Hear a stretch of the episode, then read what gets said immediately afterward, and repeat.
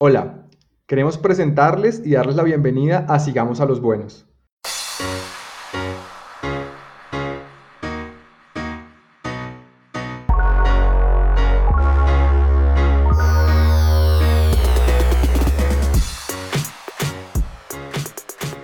la parte técnica es algo que no se puede, no se puede saltar uno. ¿Por qué? La calificación de nosotros es totalmente subjetiva. El juez va a interpretar lo que él ve y él te mira desde si los dedos de la mano están separados. Los dedos de la mano tienen que estar juntos. Si el pulgar está abierto, eso es un error. Entonces el pulgar tiene que estar pegado, el codo tiene que estar derecho, los empeines tienen que estar apretados. Esa parte técnica, si no se aprendió, eso no se aprende. Eso es muy complicado uno devolverse después a aprender esa vaina. Entonces, la parte técnica, el miedo, toda esa vaina, la fuerza, la fuerza uno la desarrolla más fácil. ¿Cuánta gente tiene mucha fuerza pero no coordina? Entonces, técnica, coordinación, la fuerza uno la desarrolla sin problema. Trabajando un año uno desarrolla muy buena fuerza.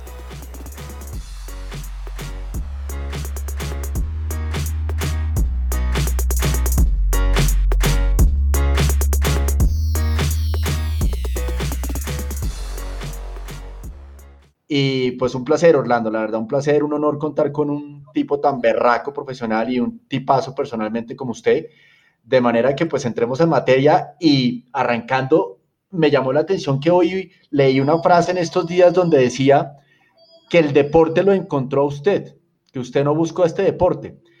Y de manera de contexto y para que la gente sepa un poco, cuéntenos qué significa esa frase para usted en el sentido de cómo llega usted este, a este deporte cómo se engancha, cómo fueron esos inicios de practicar clavados y terminan este deporte tan extremo y, tan antiguo, porque es el deporte extremo más antiguo del mundo.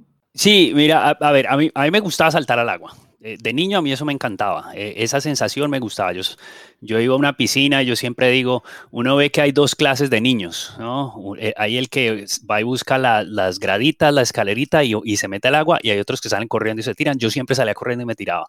Eh, no tenía ni idea de qué estaba haciendo. ¿Qué hacía yo con mis amigos pues del barrio? Nosotros jugábamos un bolito ahí afuera en la calle, peloteábamos y eso. Y aquí en Cali está la unidad panamericana, donde están todos los, los deportes concentrados cuando hicieron los panamericanos en el 71. Y nosotros íbamos a jugar fútbol en las tardes, pero pues era a pelotear un balón, ahí a correr y a jugar. Entonces era más, digamos, fútbol, lo que todos queríamos jugar en ese tiempo. ¿Qué pasa? Ese pastal donde nosotros jugábamos quedaba al lado de la piscina.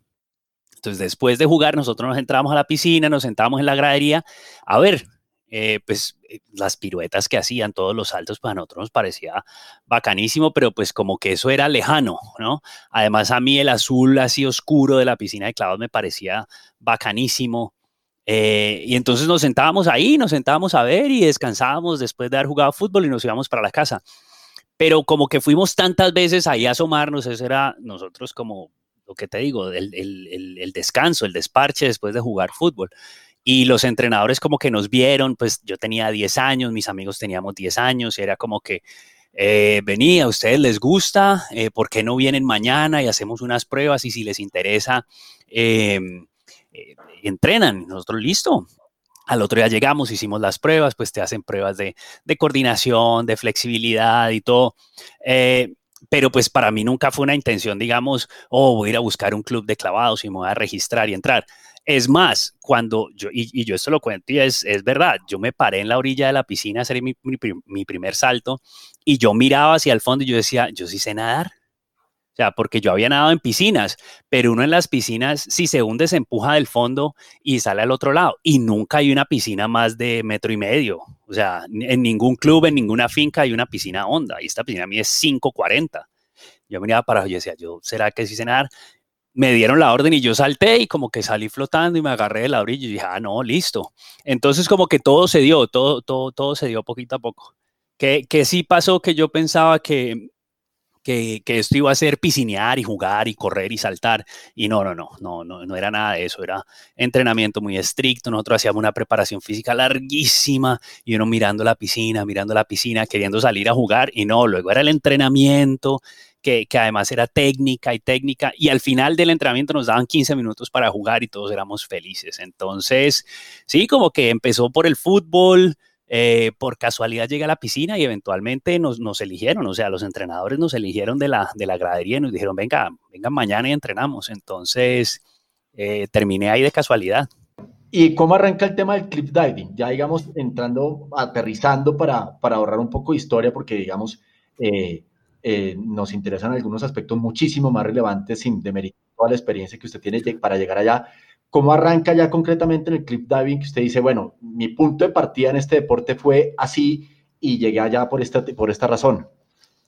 Mira, yo, yo estaba estudiando en la Universidad del Valle, eh, ingeniería electrónica, pero pues eh, la, la, universidad pública, no, eso es 94, no, perdón, 97 poquito de problemas, eh, los problemas normales, entonces estaba como varado y, y, pues dependiendo de la familia, entonces como que dije, no, ma, ma, vamos a ver qué puedo hacer. Y me salió un contrato de trabajo con una empresa gringa para trabajar en un espectáculo en Austria. El espectáculo era de clavados.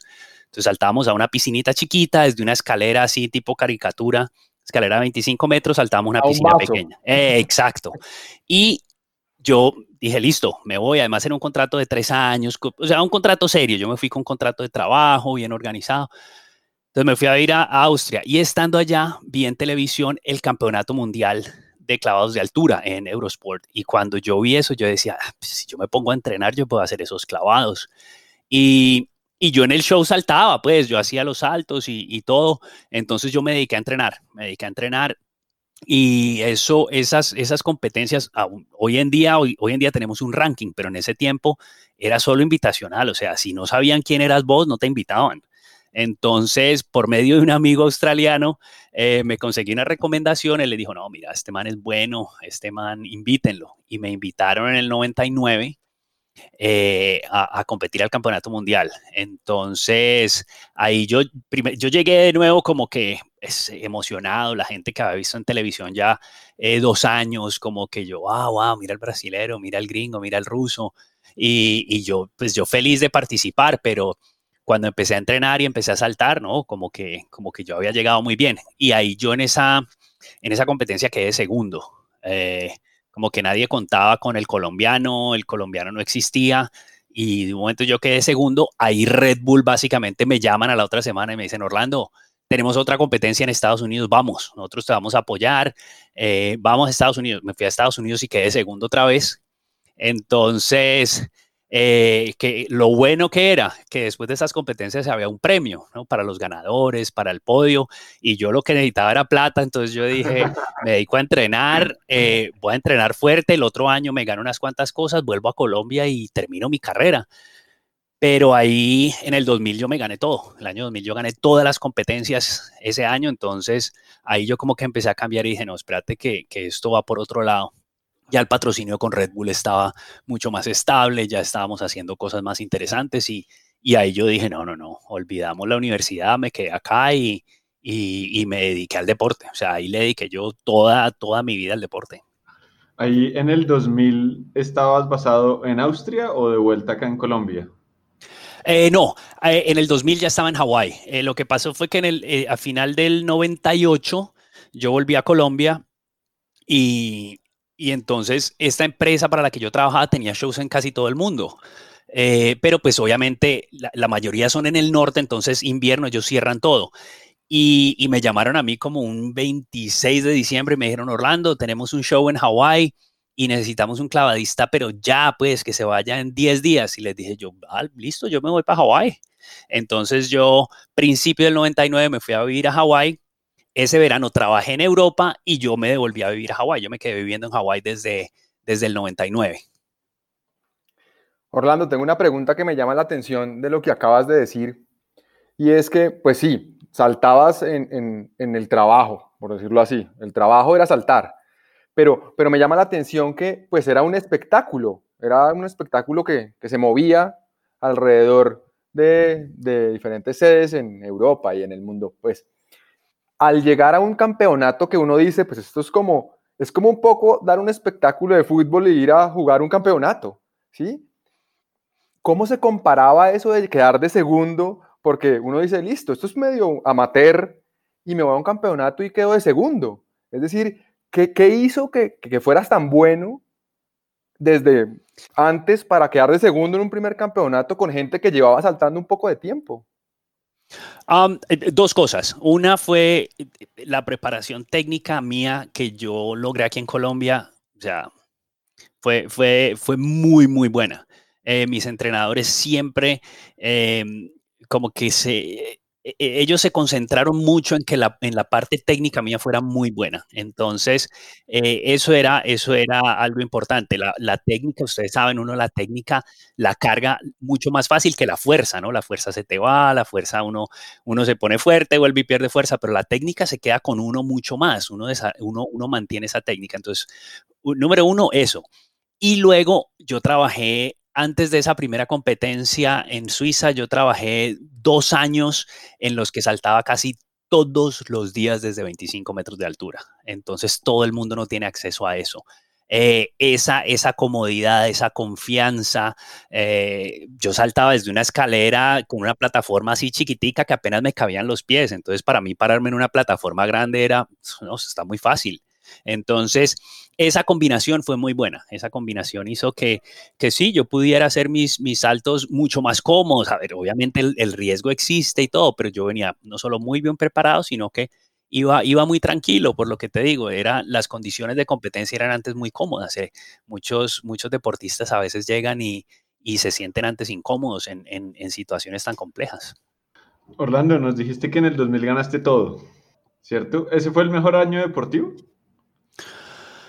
Ah, uno, uno, uno de, es que yo, yo, sí, yo, yo, yo, yo, yo he sido muy afortunado, o sea, yo, yo, yo he tenido como unas tres, tres olas de, de, de, muy buenos resultados. Ese año 2000, pues obviamente, eh, en el 99 ha quedado segundo, entonces, claro, era mi primer campeonato mundial, pero yo gané también Copa del Mundo ese año. Eh, al final del campeonato mundial ese año tuvimos tres competencias. Ahí fue que yo hice el clavado que está en el libro Guinness de los récords, que los, los siete jueces me dieron 10 puntos. Eh, entonces, o sea, yo cerré el año 2000 como, o sea, mejor que, pero pues era una historia muy corta, ¿no? Era, era el mejor año hasta ese momento, pero eran dos años de, competencia apenas. Eh, sí se dieron resultados muy grandes, pero eh, eventualmente llegaron años donde, donde yo estaba, no, estaba, estaba yo creo en muchas mejores condiciones. Bueno, entonces tomemos ese 2000 como referencia para como cubrir algunas cosas específicas del deporte y del entreno sobre, sobre ese año. Entonces, la primera pregunta es, ¿cómo se entrenó la pretemporada durante ese año? ¿Cuánto más o menos dura la pretemporada cuando uno hace cliff diving? Ah, pretemporada más o menos como desde septiembre, octubre y empieza de nuevo más o menos abril, mayo. Entonces tiene un poquito más de seis meses. Em, a ver, en ese tiempo entrenaba yo solo, pues eh, estaba apenas empezando mi patrocinio con Red Bull, entonces no tenía todo el apoyo que, que tuve eh, eh, unos años después. Eh, pero pues sin embargo el conocimiento que yo tenía funcionaba muy bien. trabajo técnico en la piscina, pues yo entrenaba en la Universidad de Hawái. entonces el trabajo técnico en el agua, ya tenía el entrenador de la universidad, yo trabajaba con él. la parte de, de, condicionamiento físico, que es la base, ¿no? La base para todos los deportes, el trabajo cardiovascular, mucha coordinación, todo eso. eso pues hay que tener una base normal y el trabajo de fortalecimiento, que pues yo simplemente hacía eh, la transferencia de lo que hacía en clavados por tantos años y, lo aplicaba ahí mismo. Eh, eso funcionaba muy bien.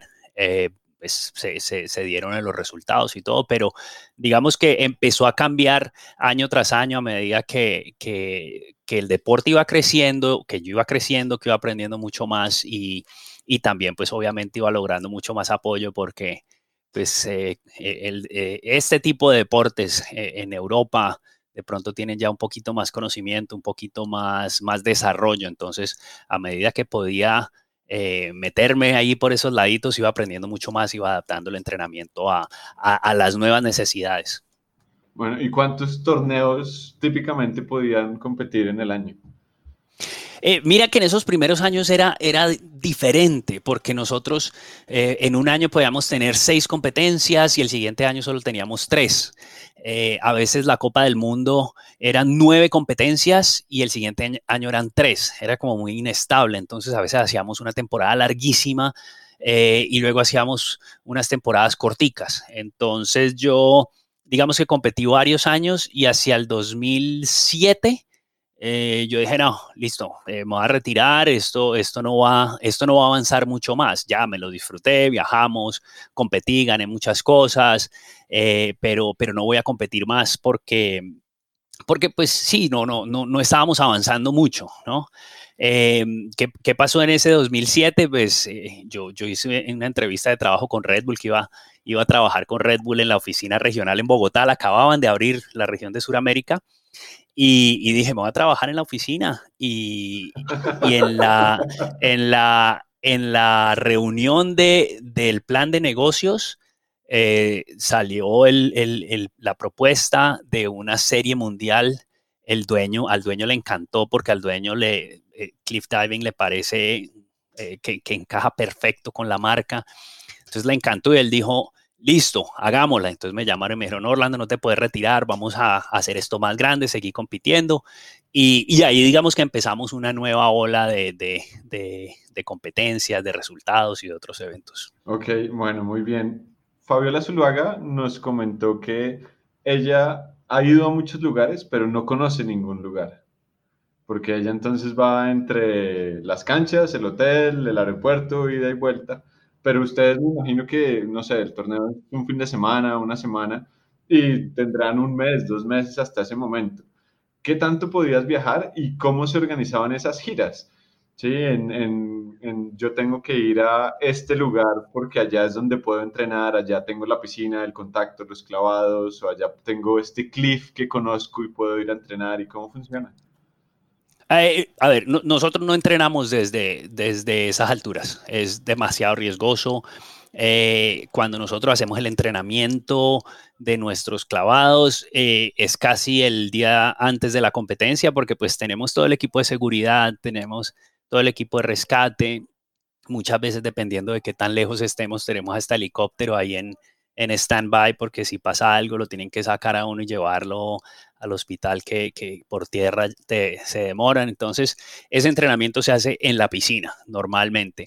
Eh, ¿qué, posibilidades, eh, ¿Qué posibilidades teníamos? Pues, a ver, en el verano normalmente hacíamos unas cinco o seis competencias en Europa. Entonces, eh, pues yo vivía en Hawái, devolverme hasta Hawái era una locura. Entonces yo me quedaba en Europa, en el apartamento de algún amigo, muchas veces me quedaba en el apartamento de un amigo en Francia y entonces ahí nos movíamos, desde ahí nos movíamos, pero, pero, eh, pues eh, tienes toda la razón, uno muchas veces no conoce.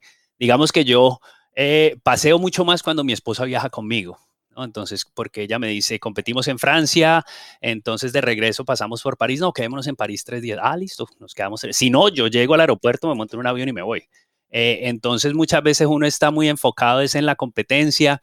Es más, un par de veces yo he estado sentado y, estoy como que muy relajado y empiezo a mirar alrededor donde vamos a competir y yo digo, wow, es que este sitio es increíble. Yo ni me había dado cuenta, llevo ya dos días ahí, pero es que está uno 100% enfocado. O sea, ustedes van en la bicicleta en un triatlón y no van mirando hacia el lado, al mar. Ay, tan bonito el mar de San Andrés. Uno va es acá mirando sus vatios, para dónde va pedaleando. Entonces uno, uno no está, por más bonito que sea, por más cantidad de gente que haya, uno eso no lo está, uno no se está dando cuenta porque uno está en otro cuento, uno está en, en entonces esos viajes a veces, no, no, no, era terminar y, y, qué es lo que sigue, qué, qué viene, qué, qué, qué, es lo que me va a ganar después. Ahí me estaba, en estos días entrevisté a, a Greg Luganis, no sé si saben quién es Greg Luganis, el mejor clavadista de la historia, y él ganó la medalla de oro en los Olímpicos de Los Ángeles en el 84 en tres metros, y le dije, vení, cuando te ganaste esa primer medalla olímpica de oro, ¿qué sentiste? Me dice, nada. Me dice, absolutamente nada. Porque a los dos días yo competí en plataforma y quería ganar plataforma.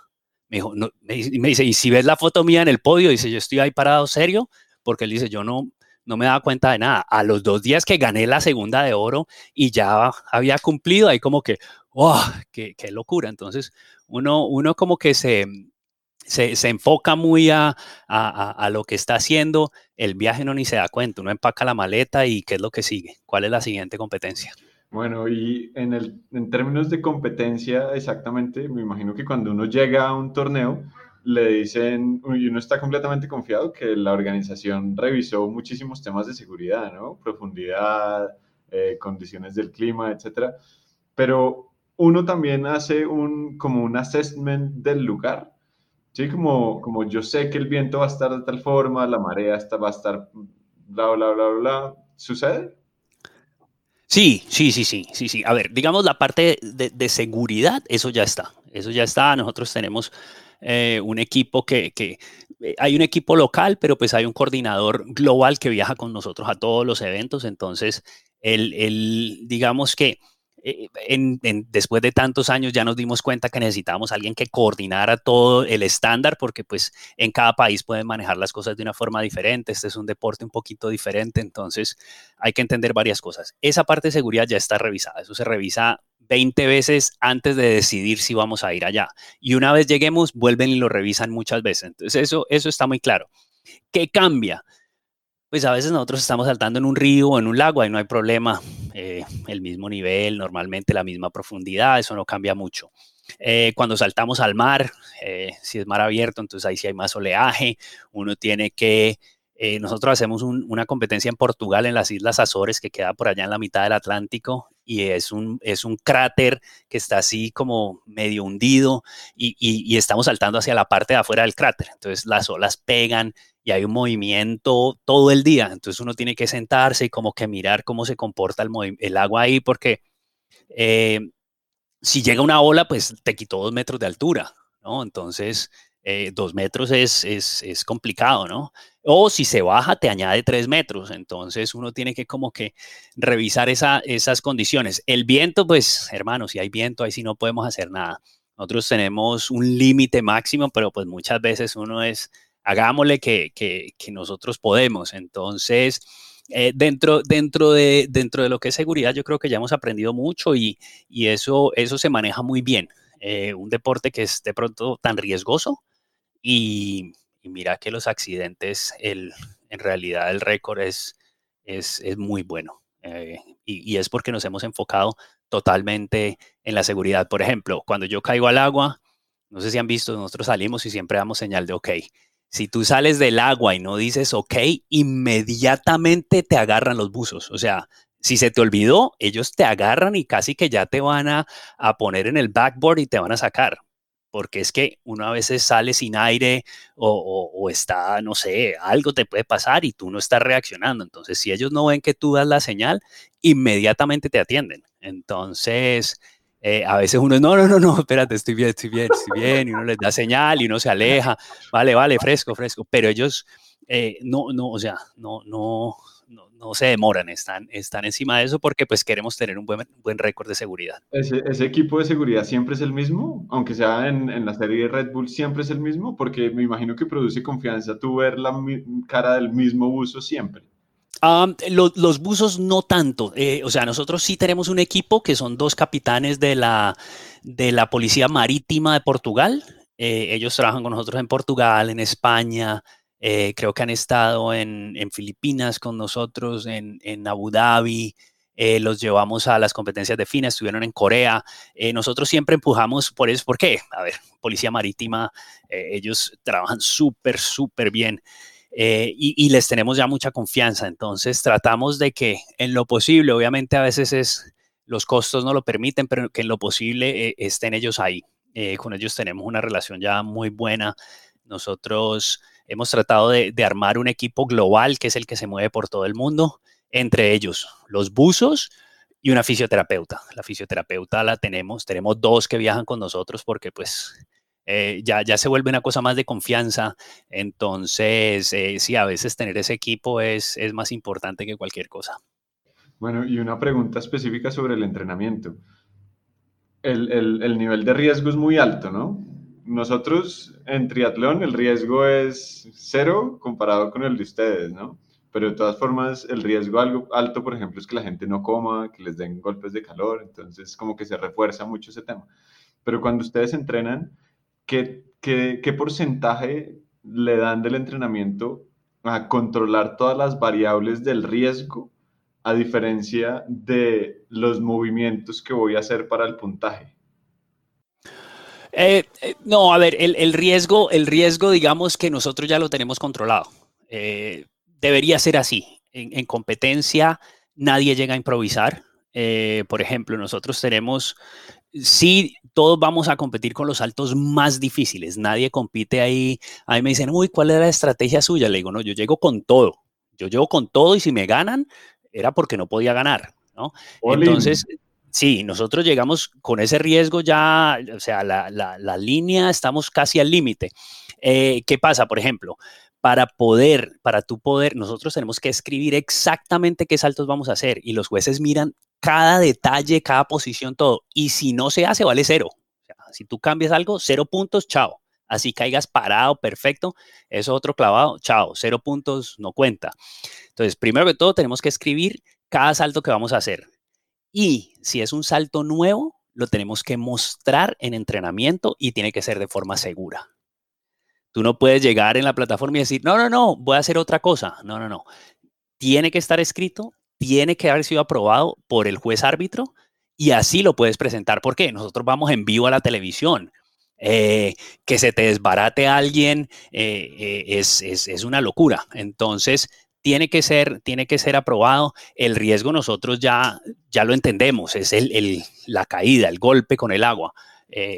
Eso debería salir bien porque pues yo he hecho todo el entrenamiento, he preparado mis saltos, ya los presenté, funcionan, entonces es que también los puede ejecutar uno. Ahí ya nosotros vamos es en, en ejecución. Eh, si algo falla, de pronto no va a ser un salto muy bueno, pero eh, a lo que vamos ahora es a ejecución, a ver quién lo hace mejor y quién va a ganar.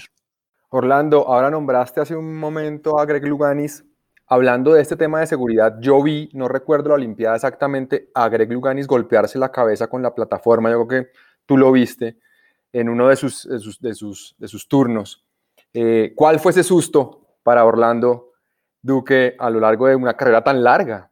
Ah, a ver, en competencia, no, en competencia no tanto. En competencia, digamos que eh, accidentes de lo peorcito que yo he tenido, eh, un desgarre en el, en, el, em, en el gemelo, que entrando al agua, o sea, nada más con la entrada al agua de la presión me desgarré el gemelo en, Dinamarca en el 2018 y por allá en el 2002 seguí rotando, eh, o sea, caí casi sentado al agua y me partí el coxis. pero esas son lesiones muy comunes, ¿no? Esa es la lesión típica de la caída. Em, eh, digamos que en, competencia, pero pues en entrenamiento aquí en Cali, que ahí es donde uno sí arriesga un poco más porque está aprendiendo. Yo aquí armo un andamio sobre la plataforma de 10 metros, armo un andamio de 18 metros para que me queden 28 allá arriba y hago mi entrenamiento. Aprendiendo un salto nuevo, sí perdí la orientación, caí casi de espalda al agua. Eh, ahí es al hospital, al hospital a, que lo revisen a uno porque pues el riesgo eh, digamos que el riesgo mayor es un sangrado interno, ¿no? Que, que, pues eh, van y lo revisan a uno, lo tienen en observación y pues afortunadamente a mí no me ha pasado nada cuando he caído muy mal, pero un amigo eh, gringo hace un par de años también haciendo unos saltos desde un, desde un parapente, o sea, volando tándem y saltando él al agua desde el parapente, cayó un par de veces mal al agua, estaba dolorido, lo llevaron al hospital y, y sí, tenía roto el vaso, había perdido como dos litros de sangre, eh, lo tuvieron que abrir, sacarle el vaso, o sea, eh, ese es el riesgo, ese es el riesgo mayor, ¿no? La, desaceleración que tenemos nosotros al impacto, eso es como un accidente en un carro, es un accidente automovilístico. Una, varias preguntas en relación con este tema del de, el día de la competencia, llamémoslo así, estamos como en, esta, en este momento hablando de este tema. ¿Cómo es una mañana de competencia cualquiera de Orlando? ¿Cómo, cómo funciona una mañana arranca, pucha, lo coge y usted se pega una desvelada violenta de los nervios, o es un salvaje que duerme hasta las, faltando una hora para la carrera.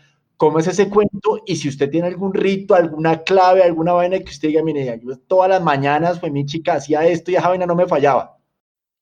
a ver, digamos que la, parte de, de, de, uno estresarse, eso, eso es normal, eso es normal porque pues eh, no es solo los nervios de la competencia que uno quiere ganar, que sabe que la competencia está difícil y todo, sino pues también el riesgo que naturalmente el cerebro se lo recuerda a uno todo el tiempo. Entonces uno sí se despierta en la noche y lo primero que piensa es en los clavados que tienes que hacer al otro día en competencia o en entrenamiento, porque pues ya estamos haciendo los saltos de verdad. Entonces eh, e, eso es inevitable, uno, uno pensar en eso, eh, despertarse y todo, pero digamos ya el día de competencia, estar un poco más tranquilo, eh, al principio era casi que obligarse a comer porque pues los mismos nervios uno no podía comer. Yo competía contra un ruso que él no comía hasta después de la competencia. Yo le decía, no, estás loco, yo no podría, pero él de los nervios no podía comer.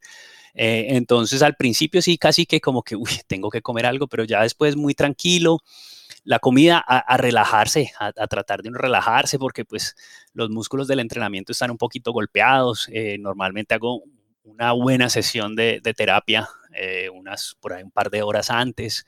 Y, no, y más que todo preparar los músculos y eso, uno, uno sí, digamos que eh, a, través de los años eh, eso mejora mucho, ¿no? Ya la parte mental, la parte física, cómo se prepara uno, la misma confianza que, que, uno tiene en la preparación, ¿no? Que es de pronto a veces lo que lo, lo, que lo, lo que lo ayuda, ¿no? A ejecutar mejor los saltos en la competencia, saber que ha hecho buena preparación, entonces eso te ayuda.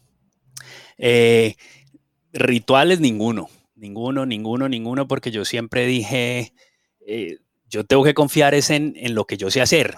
Yo no puedo eh, dejarle a la suerte a ver si me ayuda y, de buenas que yo caiga parado. No, yo, yo, tengo que saber exactamente qué estoy haciendo en cada momento. Hay gente que si no tienen el traje de baño con el que entrenaron no pueden competir. Eh, pues uno viajando a veces se le queda el traje de baño y ¿qué va a hacer? Pues póngase otro y salte, ¿no? Hay gente que, que no, que es que yo tengo que, eh, no sé, subir con el pie derecho cada vez la escalera, si no me siento que voy a fallar. Entonces, si yo me, normalmente lo que yo hacía cuando me, cuando me encontraba en una situación de esas como que repitiendo lo mismo, pues entonces como que lo rompía a propósito porque yo decía, no, no, no, yo tengo que confiar en lo que yo sé hacer, porque pues hay muchas variables para uno dejarle a, la, a, un ritual o a la, suerte, ¿no? Yo tenía que estar controlando absolutamente todo. Orlando, eh, pasamos muy rápido, pero, pero creo que vale la pena volver porque una de las cosas que nosotros queremos es que nuevos deportistas aprendan de, aprendan de leyendas. Después de partirse el coxis, ¿uno cómo vuelve? No, las lesiones físicas uno se recupera más fácil que la parte mental. Eso sí, eso sí me ha pasado a mí eh, en todas mis lesiones, en mis accidentes, en todo. ¿Por qué? Porque pues la parte física, bueno, lo del coxis se demora un poquito más porque es bien incómodo, como seis meses, pero, pero sin embargo uno puede entrenar, uno puede saltar y todo, pero la parte mental es un, es, es un bloqueo un poquito mayor. ¿Por qué? Porque uno sigue repitiendo lo que hizo, uno se cuestiona, Em, hubiera hecho esto, ¿por qué no hice esto? ¿no? Eh, que, en ese momento ya no sirve, ¿no? Pero pues como que, como que la mente te, te, juega con eso. Em, para eso pues ya es importante uno tener también ayuda profesional, pues yo, yo tenía psicóloga eh, con quien me sentaba y uno compartía absolutamente toda la parte deportiva, eh, el dolor, eh, la lesión, todo, y, tratar de, hacer un plan en el que uno, uno va a salir de eso, ¿no? Porque, porque sí, no, no, no es fácil. A ver, y, y digamos un accidente, yo, yo, siempre digo, pues uno en un partido de fútbol le meten un gol y pues uno dice, ah, pues son una temporada son 40 partidos, pues en el otro metemos un gol, ¿no? Eh, nosotros no, para mí que me metan un gol es caer mal al agua y si yo caigo mal al agua posiblemente paso tres, cuatro noches en un hospital, entonces uno, uno tiene que tener otra estrategia de, de, cómo va a manejar, cómo se va a enfrentar a, la, a, ese bloqueo mental posible que puede pasar de un accidente. O sea, eso te puede acabar una temporada, te puede acabar la carrera. Em, entonces sí, sí hay una preparación, digamos, una preparación mental, pero pues ya una parte más profesional, ya una psicóloga te, te, te, te ayuda y te explica pues qué, qué, qué, cosas hacer. Bueno, Orlando, ya en, en, competencia y en un nivel tan, tan, tan alto, eh, obviamente en la disciplina que, que, que ustedes hacían, eh, el control mental es muy importante. ¿Dónde comienza el salto? ¿En, el ascenso, en la escalera o el descenso hacia la plataforma? ¿Dónde ya está el salto en la cabeza? Eh, a ver, eso, eso lo trabajamos con la psicóloga y es eh, en pretemporada, entonces, eh, al principio de pretemporada, yo entonces cojo uno de mis saltos y lo divido en 20 partes. Pero desde que yo estoy sentado aquí, entonces estoy sentado, me paro, cojo la toalla, subo la escalera, 20 eh, partes, ¿no? Y eso lo repito y lo repito y lo repito, pero, y yo me veo desde lejos, yo me veo allá caminando, me veo subiendo, me veo llegando a la plataforma, me veo saltando y me veo cayendo al agua. A medida que se acerca la, la competencia, entonces se resumen esos 20 pasos. Al siguiente mes ya no son 20, sino que son 15, al siguiente mes ya no son 15, sino que son 8. Y cuando ya estamos muy cerca de la competencia, son 5 a 3 pasos, esos 20 ya se volvieron 5, y ahora estoy, yo me veo desde adentro. Yo no me veo por allá lejos, sino que es, estoy sintiendo todo. Entonces yo cierro los ojos y, y veo mis clavados una y otra vez. Entonces, el, empieza desde, desde, yo diría que empieza desde el, el momento en que yo me monto en el avión para donde voy en tres días voy a competir, en tres días estoy parado en este sitio y en tres días voy a hacer esto. Entonces, por ejemplo, una pregunta muy eh, común que me hacen es, ¿usted se ha subido allá y se ha arrepentido y no se ha tirado? Les digo, no, porque si yo no me siento bien, no me subo. Así sea la competencia, así sea el campeonato mundial que sea, si hay algo que a mí me dice, hermano, hoy no es, yo ni siquiera me subo. Yo no me subo a, a asomarme y no, y a bajarme que a veces estoy arriba, estoy listo para saltar y me preparo y viene flotando un tronco gigante y los buzos me dicen, Orlando, para, para, no hay problema, yo paro porque es algo totalmente externo. Entonces, tiene uno que controlar esa parte. A ver, eh, lo que te digo, nosotros no tenemos tiempo de fallar un pase y esperar que me vuelva el balón y pasar, no, yo en menos de tres segundos caigo al agua y si hay algo que está eh, fuera de control puede, puede, ser muy peligroso y eso uno lo, uno lo controla desde la mente. No tiene que asegurarse de que, de que, de que esté conectado perfectamente el cuerpo y la mente. Tampoco pues uno, uno se la va a creer que yo me puedo tirar de allá y se sube y se tira y, y, físicamente no puede aguantar el cuerpo, el, el golpe se va a desbaratar. Bueno, entonces ya saben, ¿no? Para una competencia de 3 segundos dividido en 20 pasos. Los veré para el Ironman. ¿Cuántos pasos van a dividir? No, ¡Qué locura! ¿Cuánto lo dividen? Ya no estoy entendiendo, le cuento.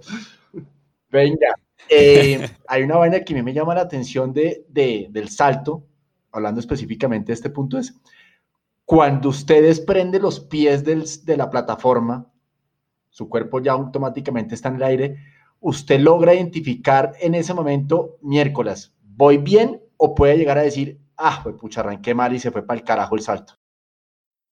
Sí, ¿En qué momento uno puede decir, voy fino o listo, aquí ya me resigno porque la cagué de entrada, mejor dicho? No, justo, justo al principio, justo en ese primer salto justo en, justo en ese empuje, en la salida que hace uno desde la plataforma, inmediatamente uno se da cuenta si las cosas van bien o si algo, si algo no, no, está funcionando como uno quiere y qué ajustes hay que hacer. O sea, sí, son menos de tres segundos, pero uno logra hacer ajustes. Eh, yo comparo esto mucho, es eh, como, como el cerebro funciona tan rápido. Eh, va un poquito más adelante, entonces eh, los tres segundos se sienten como si fueran 20 segundos, se siente un poquito más largo. Eh, y yo lo comparo como cuando uno va caminando en la calle y se tropieza. Uno en realidad se tropieza y ya cayó, ¡pum!, al piso. Pero uno en esa caída como que, uy, hijo madre, me va a golpear, ah, se me va a ensuciar el pantalón, uy, no. Uno va pensando como que, uy, hermano, me va Pero ya hace rato cayó. Pero entonces es porque eso se desacelera por un instante y es que todo en la cabeza va rapidísimo. Entonces, pues sí, yo tengo 20, 30 elementos que tengo que hacer en el aire, pero se sienten como que, uy, espérate, esto aquí apretemos un poco más, movamos esto más rápido, cerremos aquí, uy, ahí está el agua, listo, terminamos. Pero, pero eso pasó rapidísimo. Es, es, es eh, eso se identifica, uno, uno lo siente. Eh, lo, eh, el fútbol americano es un deporte súper rápido, ¿no? Es impresionante y los jugadores eh, dicen que el tiempo se detiene. Pasa lo mismo, me imagino. Como que esos tres segundos son una hora. Sí, sí, sí, sí, sí. Uno siente que en serio eh, hay, un momento en el aire en el que uno dice, uy, hermano, pilas. Y, en realidad uno piensa y uno trata de solucionar. Uno, uno creería que no se puede. O sea, como que no, ya, ya, ya la embarró. No, pues hay, hay, hay hay también técnicas que uno aprende para, para solucionar. Eh, esto es cuando las cosas van bien. Normalmente cuando las cosas van bien hay un par de errores y uno los logra solucionar. Cuando las cosas ya van mal, que a veces van mal, mal, mal, porque la, se cometió un error muy grave o pierde uno la orientación en el aire, ahí es a salvarse. O sea, ahí es a salvarse a ver dónde está el agua, cómo puedo caer parado para, para no, no lesionarme, para no tener un accidente. Pero, pero sí, sí logra uno pensar, sí logra uno como que, como que congelar un poquito el tiempo y, y solucionar. ¿Y qué tanto? Porque cuando ustedes pasan la lista de los saltos que van a hacer, eh, ningún salto es igual, ¿no? Eh, no, sí, son cuatro saltos que hay, hay, unas reglas, tienen que ser diferente dirección, tienen que tener ciertos elementos, sí, hay, pero son cuatro saltos diferentes. Listo, entonces me lanzo, eh, siete es todos los jueces y yo entiendo qué fue lo que hice mal. ¿Soy capaz de corregir eso para el siguiente salto? como a pesar que no va a ser el mismo salto? Eh, en teoría, ¿no? En teoría, porque pues uno lo hizo en entrenamiento, en entrenamiento de pronto falló un par de cosas y te dijeron pilas, esto, esto y lo otro, y en competencia de pronto uno no lo soluciona, de pronto el error es otra cosa, ¿no? no es tan sencillo. Eh, a uno a veces le dicen los entrenadores, tiene que saltar más. Y yo les digo, no, pues que para saltar más tengo que encerrarme en un gimnasio seis meses a levantar pesas para poder saltar más. Eso no es tan sencillo como salte más.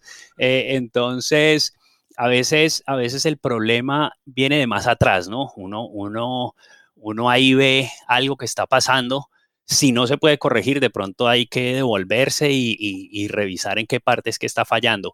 Pero pues en competencia es muy complicado porque yo hago un salto, sí, me corrigen lo que hice, pero el que voy a hacer es totalmente diferente. Entonces normalmente la corrección va, ¿qué hiciste? Muy rápido. ¿Y qué viene? Bueno, no se te olvide de hacer esto, no se te olvide de hacer lo otro, pilas con esto, que aquí es donde estás teniendo problemas y ya uno subes pensando en el siguiente a tratar, a tratar de hacerlo bien.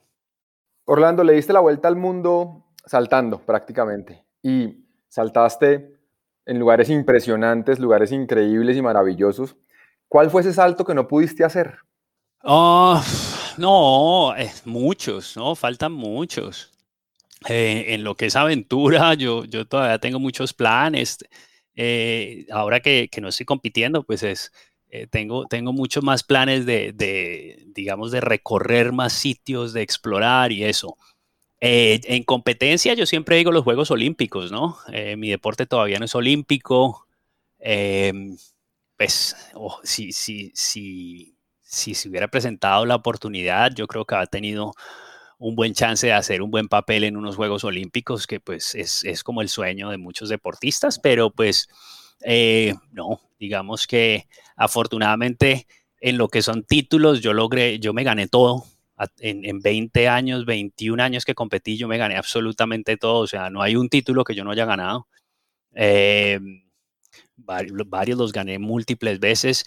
Y en lo que es explorar, yo antes de retirarme, pues miramos con mi esposa el, el, mapa así del mundo y vimos que yo había saltado en los cinco continentes y dijimos, ¿qué falta? Dijimos, no, la Antártida. Nos fuimos a la Antártida, salté en la Antártida. Entonces, eh, como, que, como que hemos cumplido muchísimo de eso que, que, nos hemos planeado. Siempre van a salir muchas cosas. Este deporte es, lo bueno es que yo, yo le digo a la gente, nosotros vemos el mundo con otros ojos. Yo no veo un puente para cruzar el río de un lado al otro, yo me asomo y digo, uy, aquí sí se puede saltar o no. Entonces nosotros estamos encontrando sitios para saltar siempre. Hay, hay, hay sitios donde yo digo, uy, quisiera saltar y, y posiblemente no funcionen. Hace, llevo varios años tratando de ir a las cataratas de Iguazú. Creo que ahora fin de año vamos a ir. Eh, ojalá, ¿no? Si no se da, uno se queda como que, ah, no se pudo, pero pues yo salté en las cataratas Victoria, he saltado muchas cascadas alrededor del mundo, entonces como que tampoco es algo que, que uno diga, no, eh, me, me, quedé con esa espinita, no, más, más la parte de competencia, eh, lo que te digo, dos personas en el mundo han logrado lo que he logrado yo, entonces em, eh, yo me retiré feliz. Nosotros hacemos un deporte de tiempo y marca, ¿no? Completamente diferente. Y si nos preguntamos cómo se pone uno unas metas sabiendo que la evaluación de la ejecución es en un tercero. Sí, claro, uno confía 100% en los jueces, están súper calificados, cero sesgo, etcétera, pero nosotros decimos quiero hacer un tiempo. ¿Ustedes cómo hacen para ponerse esas metas y hablemos un poquito de qué pasó con ese récord mundial del salto perfecto. Eh, a ver, uno, digamos que la meta que uno se pone, cada salto tiene un valor dependiendo de, lo complejo, ¿no? de, la, de, la dificultad. Eh, entonces, ¿cuál es la meta mía? Eh, hoy en día estoy haciendo estos saltos, entonces, estoy en el top 5. ¿Qué está haciendo el primero?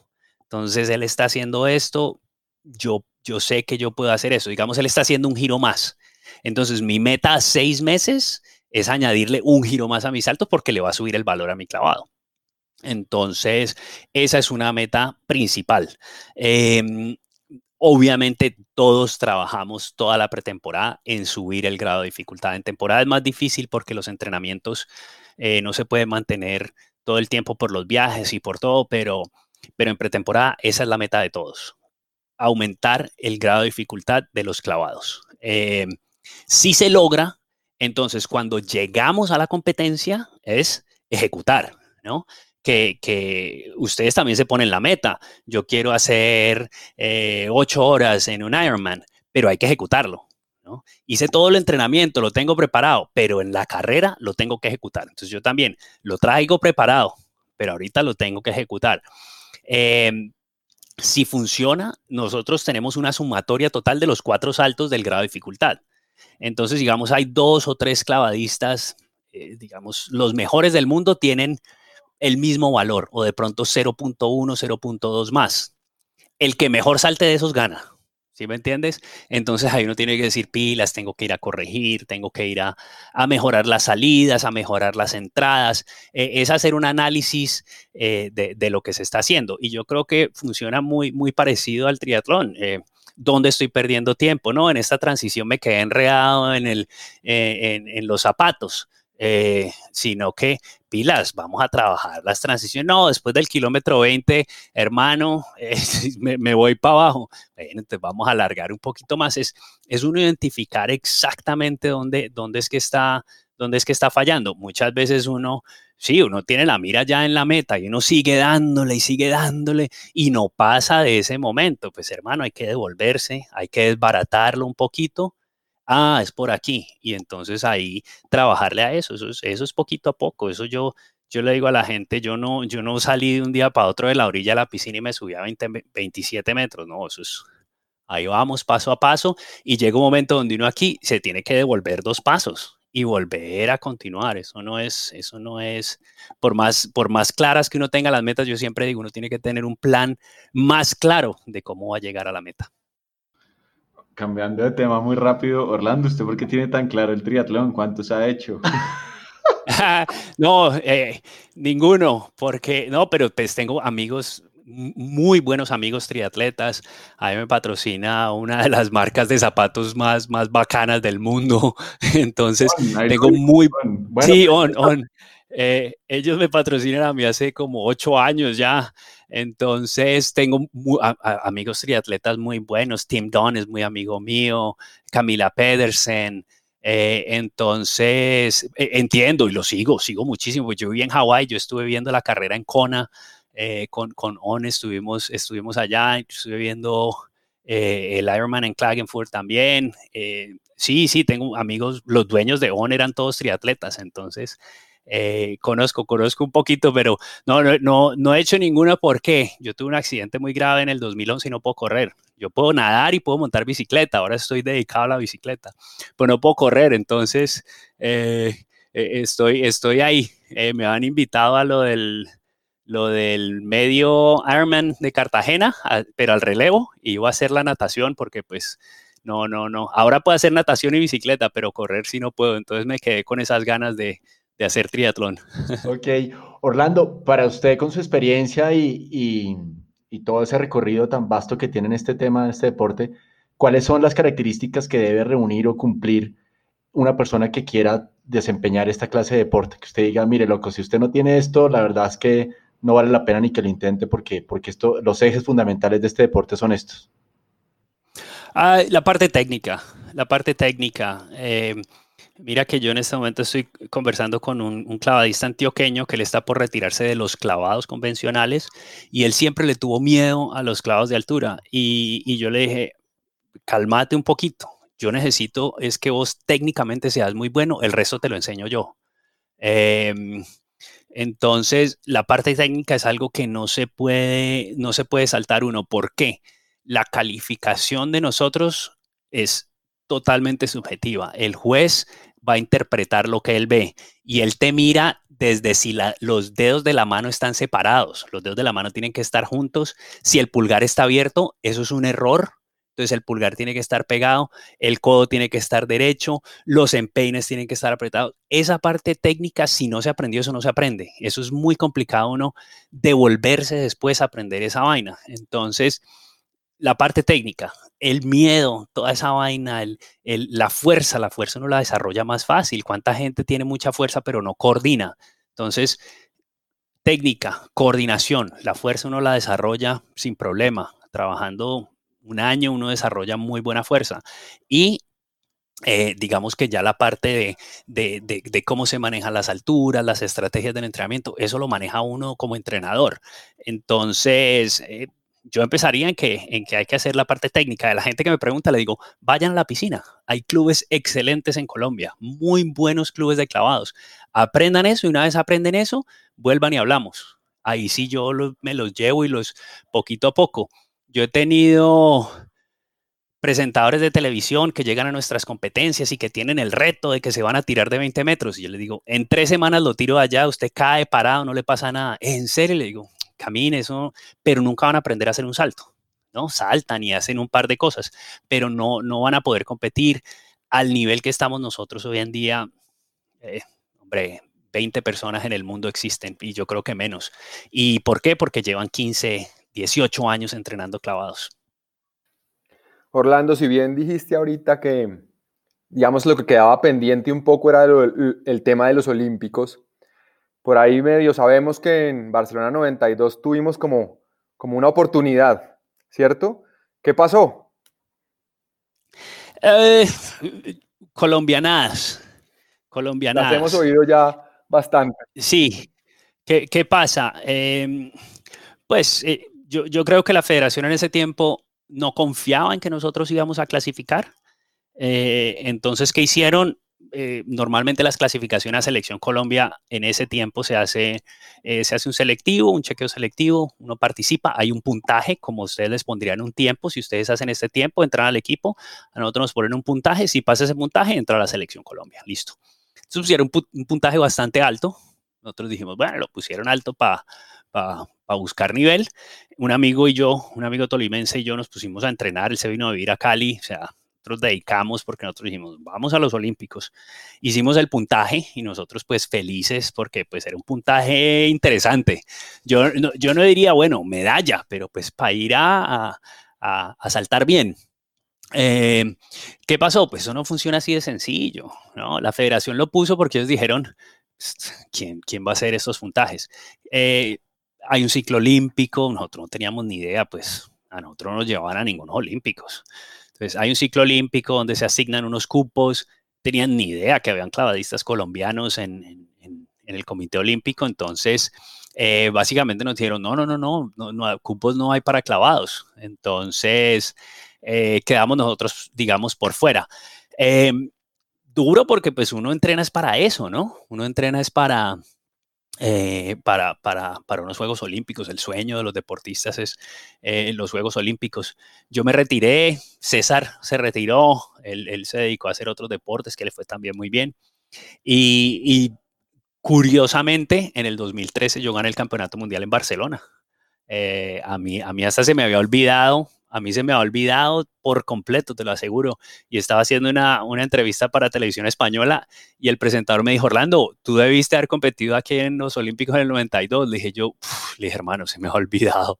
Le dije, ahora estoy en otro cuento, le dije, bacano. Y cuando gané, yo dije, pues, pues chévere, porque tengo un, recuerdo mejor de Barcelona que lo que, que lo que eh, deportivamente pues eh, tenía, tenía en ese tiempo. Entonces, sí, desafortunadamente como que a veces el manejo que le damos aquí al deporte eh, no es el adecuado. Ya hoy entendemos mucho más y, sabemos cómo funcionan las cosas. Sí, eso que, dices, digamos que ya a, lo largo de, varias entrevistas que hemos hecho y charlas, pues realmente vemos que el tema es difícil para todos y, pues es, es, un poco lamentable que, que nos les toque remar y con las uñas y viendo a ver de dónde se logran cosas que, que podrían ser mucho mejor con un apoyo más adecuado. Orlando, ¿qué tan lejos estamos de los Olímpicos en cuanto a llevar el cliff diving a, como deporte olímpico? No tan lejos, no tan lejos.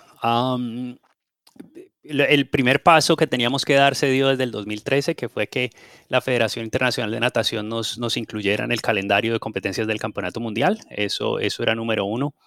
Eh, hay unos inconvenientes grandes, ¿no? Yo, soy miembro del Comité de Atletas de la Federación Internacional de Natación y soy el representante de los atletas en el Comité Técnico de Clavos de Altura. Entonces, ah, ¿cuáles son, eh, digamos, las dificultades que tenemos? La, la, participación de mujeres, ¿no? No tenemos muchas mujeres compitiendo en este momento. Entonces, uno de mis proyectos que tengo yo ahora a corto plazo es voy a armar un centro de entrenamiento aquí en Cali, piscina de clavos de altura, con plataformas. Vamos a meter natación, triatlón, buceo, fútbol, porque hay espacio para poner una cancha. Vamos a hacer un, centro de entrenamiento muy bacano. Y el enfoque con la Federación Internacional de Natación es ese, eh, desarrollar un poco más el deporte eh, eh, femenino. la Federación Internacional tiene un, un, comité de desarrollo donde ellos destinan unos dineros para eso. Entonces, eh, digamos que nos estamos enfocando mucho por ese lado. ¿Cuál es la ventaja? Los clavados ya existen como deporte olímpico, entonces es añadir un evento más. Eh, no es tan complicado. Eh, como ejemplo, te digo, NBC, que es la cadena que paga más dinero en todo el mundo en patrocinio de los Juegos Olímpicos, exigió dos, dos eventos más de natación para los Juegos Olímpicos de Tokio y añadieron dos eventos más y ya, esos son dos medallas más de oro, que eso es complicadísimo. Pero pues cuando el patrocinador principal te las pide, uno tiene que, uno tiene que ponerlos. Entonces, por ese lado nos estamos metiendo nosotros. Es más, nosotros intentamos de que esas dos medallas que ellos pedían, eh, volverlas clavados de altura, eh, sino que obviamente el movimiento olímpico se enfoca mucho en universalidad y en igualdad. Entonces, universalidad esto tiene que existir en todo el mundo, hermano. Esto no es eh, que vamos a hacerlo solo en ciertos países y, en otros no, no. Eso tiene que estar en todo el mundo. Y igualdad, pues eh, ellos están tratando de llegar al 50% y 50% eh, femenino, masculino, y nosotros estamos un poquito lejos. Entonces, ya entendiendo eso, que pues son, son, argumentos válidos y clarísimos que ya los hemos tenido con los vicepresidentes del Comité Olímpico Internacional, eh, es, es, uno solucionar, solucionar esas, esas cositas. Eh, a ellos les encanta porque es un complemento los deportes acuáticos, pues no tiene natación que te, te muestra las carreras, eh, waterpolo que es el juego, la estrategia, eh, la natación artística que es una belleza, las aguas abiertas que pues lo saca de, de, eh, de, la piscina, los clavados que pues en sí son espectaculares y los clavados de altura que es como el componente extremo que es hacia donde se están moviendo los olímpicos. Acaban de añadir surfing, escalada, skateboarding, deportes que son un poco más de lo que, de lo que somos nosotros. Entonces, eh, el chance es bueno, el chance es bueno y lo bueno es que yo ya me retiré, entonces ahora puedo trabajar, trabajarle eh, totalmente a esto. Yo les dije a mis amigos, yo me quedé sin competir en los Olímpicos, pero en los primeros Olímpicos que hagan, yo voy a estar allá eh, con un buen equipo y apoyándolos y ojalá encargado de, de, todo, o sea, manejando eso para que, para que funcione bien. Entonces, no, no, yo diría que París hay un buen chance. Orlando, ¿y tenemos alguna colombiana ahí como en capilla? Eh, sí, sí, sí, tenemos, tenemos buen equipito. Yo ahorita estoy manejando como siete, ocho, nueve personas. Eh, apenas abrimos hace dos semanas, entonces nos estamos acomodando.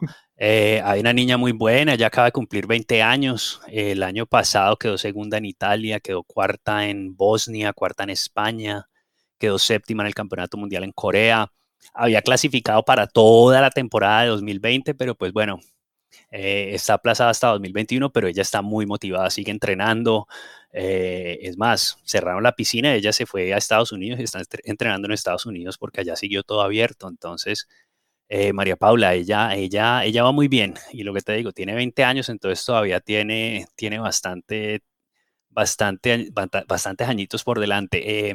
San Miguel García, que ya ha competido en dos o tres campeonatos mundiales, ha estado en el top 10 siempre. Entonces, eh, es que top 10 en el mundo es duro. Yo, yo le digo a la gente, eh, no crean que eh, Orlando se retiró y reemplazar a Orlando Duque es poner otro colombiano y ya. O sea, tenemos, tenemos gente que está compitiendo y que están haciendo muy buenos resultados, pero pues falta, falta todavía, falta un proceso más claro. Yo, yo hice todo lo mío afuera, yo tenía o sea, a mí Red Bull me llevó, Red Bull me, me, volvió campeón, o sea, pero porque ellos tenían su interés eh, en, que, en que yo representara bien su marca, en que Orlando lograra todo lo que quería. Eh, eso nos falta un poquito en Colombia todavía, pero pues vamos a ver hasta dónde puedo llevar yo, yo este equipo y, y, la idea es esa, ¿no? Eh, nosotros, Colombia está en este momento de cuarto en la medallería mundial en clavados de altura solo por mis medallas y estoy compitiendo con países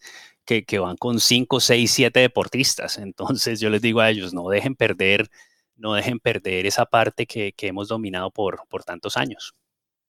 Tenemos entendido que usted fue clave en darle visibilidad al cliff diving, que usted fue una de esas personas puntuales que hicieron que el cliff diving pasara a ser lo que es hoy en Colombia necesitamos que muchísimos deportistas puedan tener un poco más de visibilidad. Hay gente muy buena y nosotros lo que estamos intentando es darle un poquito más de visibilidad.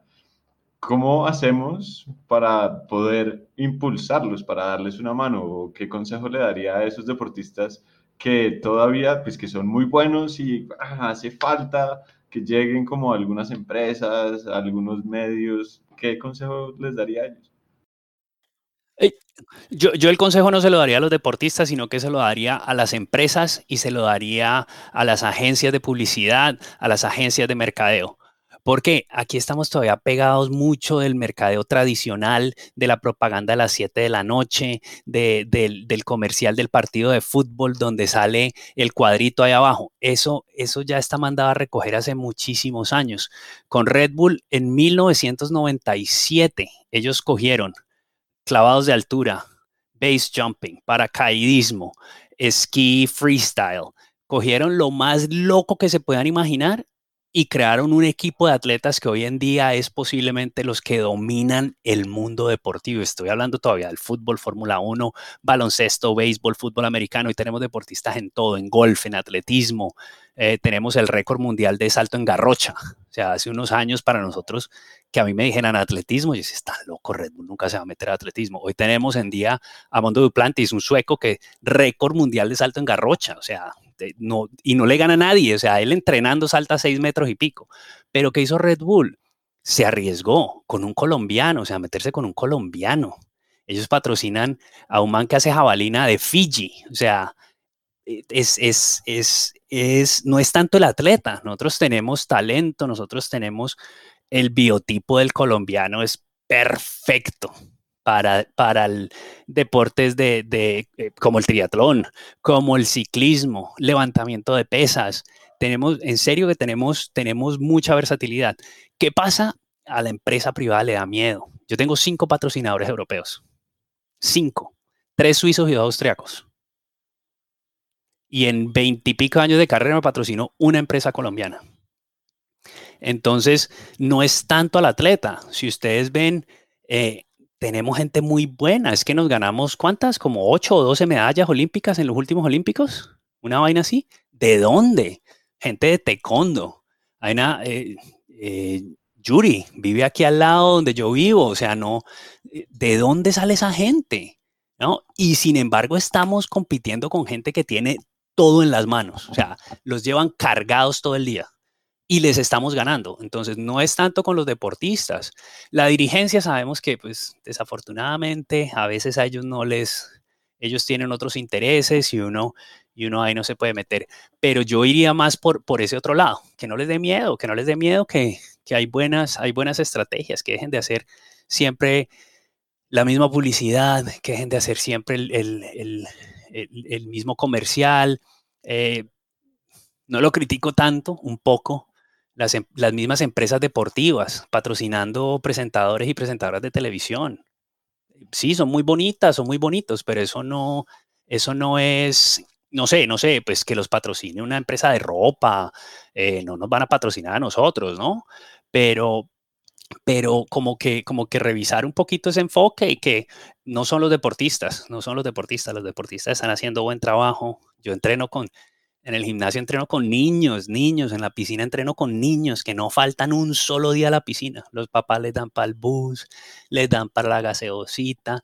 Todos los días están esos niños entrenando y se ganan una medallita y son felices pero no hay una empresa que diga, venga, nosotros vamos a, les vamos a enseñar inglés para que vayan a estudiar becados a Estados Unidos. Nadie, no se atreven. Y eso, y eso es un poquito complicado, eso es un poquito complicado porque a veces hasta irse es complicado. Si uno dijera, no, pues me voy la hago afuera, pero hasta irse a veces es complicado.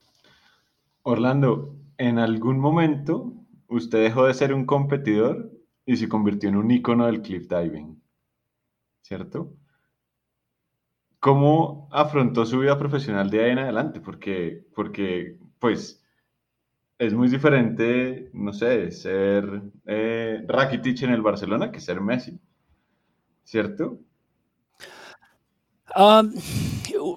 uno, no, uno no se pone a pensar en eso. Uno se pone a pensar en eso, o al menos yo no me pongo a pensar en eso. Em, yo, yo competía muy, muy, muy alto nivel hasta 2017. 2018 pues tuve un par de lesiones y desafortunadamente como que tuve que bajarle a, a la intensidad porque pues físicamente tampoco me da, ya tenía 44 años, eh, entonces como que ya, ya bajémosle un poquito. Eh, ¿Qué pasó ahí? Ahí lo que yo hice fue ya disfrutarme mucho más lo que estaba viviendo pero, pero digamos que porque en los años anteriores era muy enfocado en la competencia, o sea, eh, en serio que yo terminaba de competir y vamos, que sigue, que sigue, que sigue. Eh, pero en ningún momento pensando en, en, es que yo soy el, la imagen, yo soy el icono y no sé qué, no sé cuánto.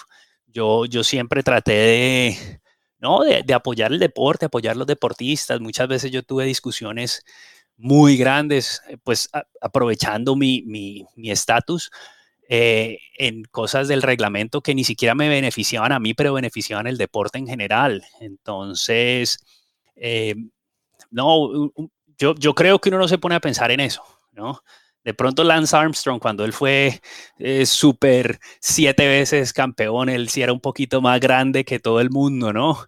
Pero, pero yo diría que mucha, mucha gente no, mucha gente es, es, eh, se, disfruta mucho el deporte, se disfruta mucho la, camaradería de, la competencia, de estar con sus amigos, pues todo, todo no es, eh, sí es una competencia, y yo les digo, alguien gana y alguien pierde, ¿no? Pero, pero que porque uno gana muchas veces uno no, es, es, mejor estar uno tranquilo, es mejor, es mejor uno seguir trabajando como siempre, es, es más fácil mantener el nivel así.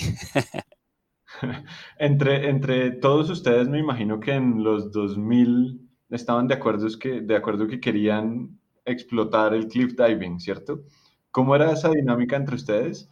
Y cada uno me imagino que quería ser mejor para uno mismo y para, para el deporte como tal.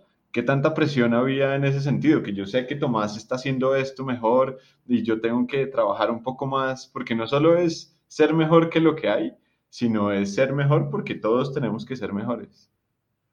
Sí, ahí, sí, ahí sí hay de pronto un poquito más de egos, ¿no? Ahí sí hay un poquito más de eh, casi que cercano a la envidia. ¿Por qué? Porque pues no es sencillo. Eh, por ejemplo, sí, yo, yo hasta digamos 2015, 2016 estuve a muy buen nivel, a mí no me ganaba nadie. Pero pues unos años después el nivel empieza a bajar, yo ya tenía más de 40 años, lesiones, cosas así, llega gente muy joven, muy ambiciosa y quieren todo lo que yo tengo en un día. O sea, ya le ganemos a Orlando, ya le ganamos a Orlando, ¿por qué no me patrocina Red Bull? ¿Por qué no me ha patrocinado Red Bull? Eso no es así, eso no funciona así. Eh, ya le gané a Orlando tres veces y, ¿por qué no me entrevistan a mí?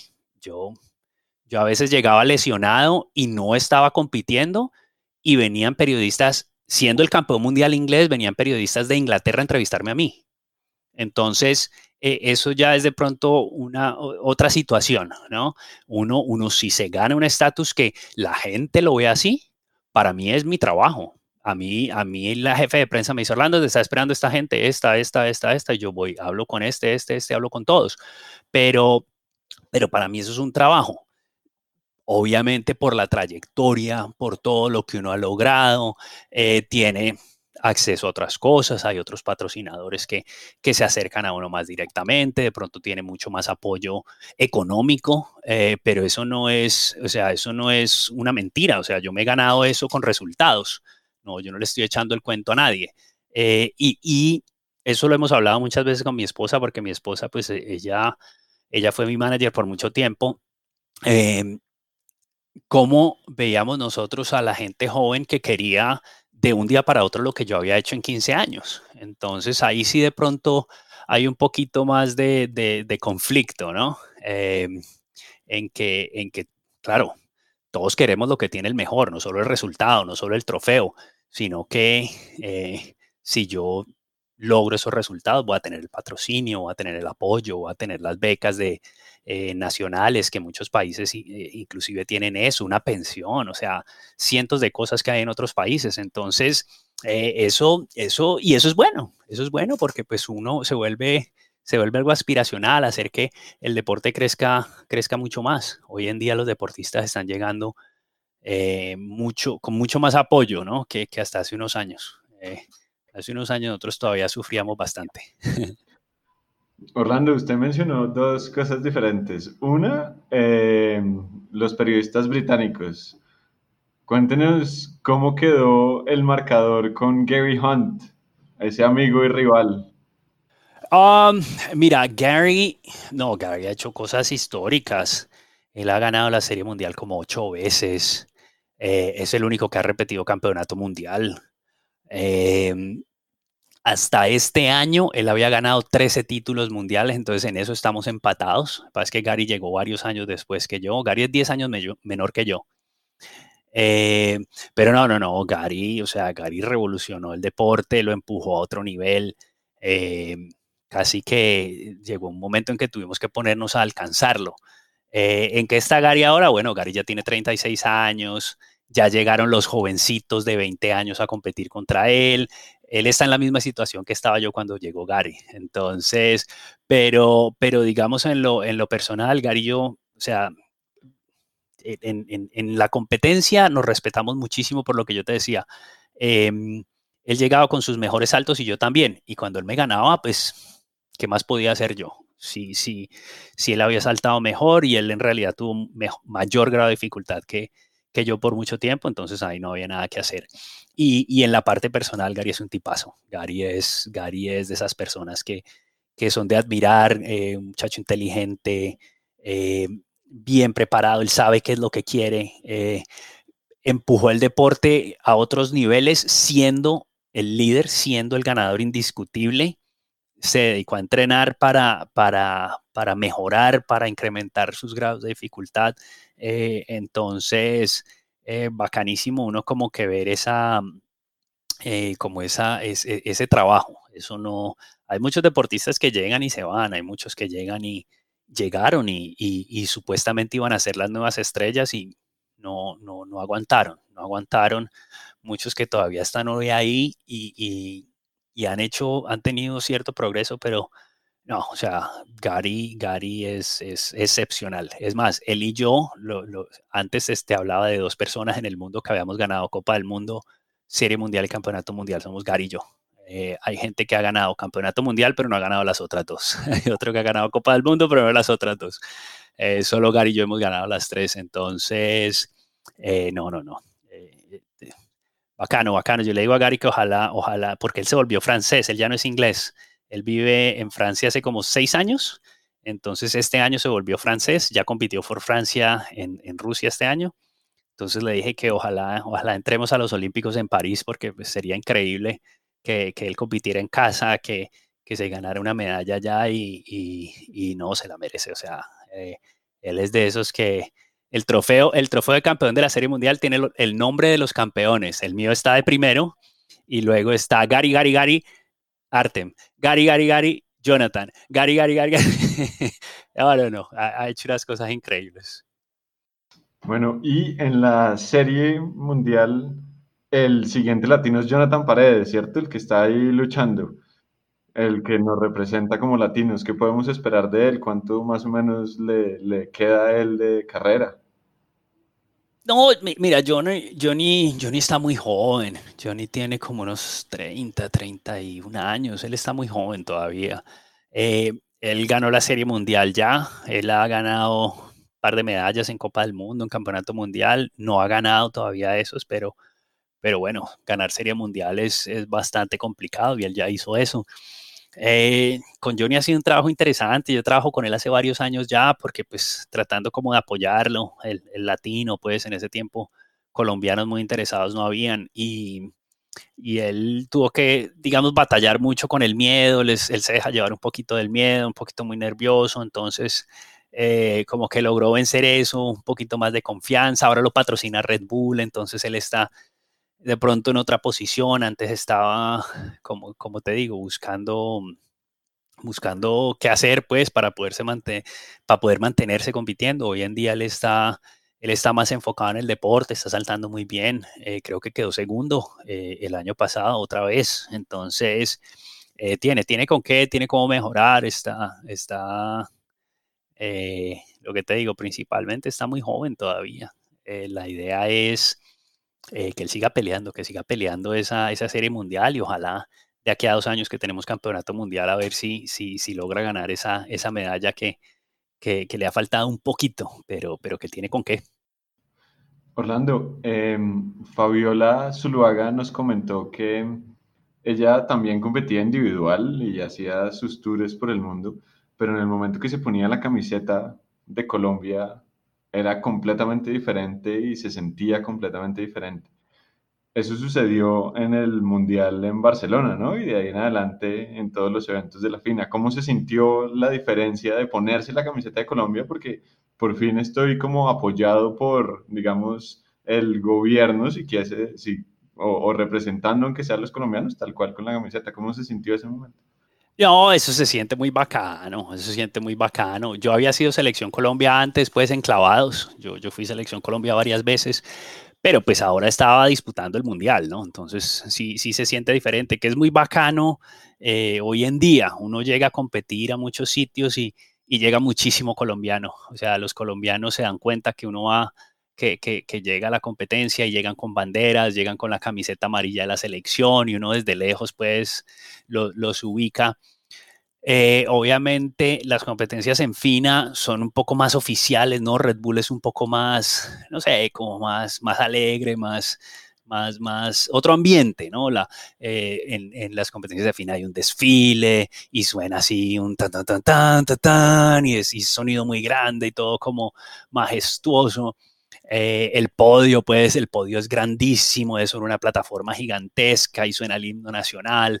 Eh, no, eso, eso es otra sensación, eso es una sensación increíble. Yo soy, yo, yo normalmente controlo mucho esas emociones, pero pues cuando yo gané ese campeonato mundial, eh, yo miraba hacia un lado y veía a mi esposa llorando, al otro lado estaba mi entrenador llorando y uno ahí como que escuchando el himno nacional que en serio emociona, ¿sí? ¿no? Y cuando suena con ganas, uno como que, uff, eh, no, eso, eso sí es otra cosa, eso es otra cosa diferente. Eh, eh, curiosamente, yo le, me, me, acuerdo mucho de una cosa que nos pasó en, en, Barcelona, pues si ustedes han visto en los campeonatos mundiales, en los olímpicos, siempre hay una mascotica y la mascotica en Barcelona se llamaba Shop y es una gotica de agua y mi esposa la vio y me dijo, ay, cómprame una.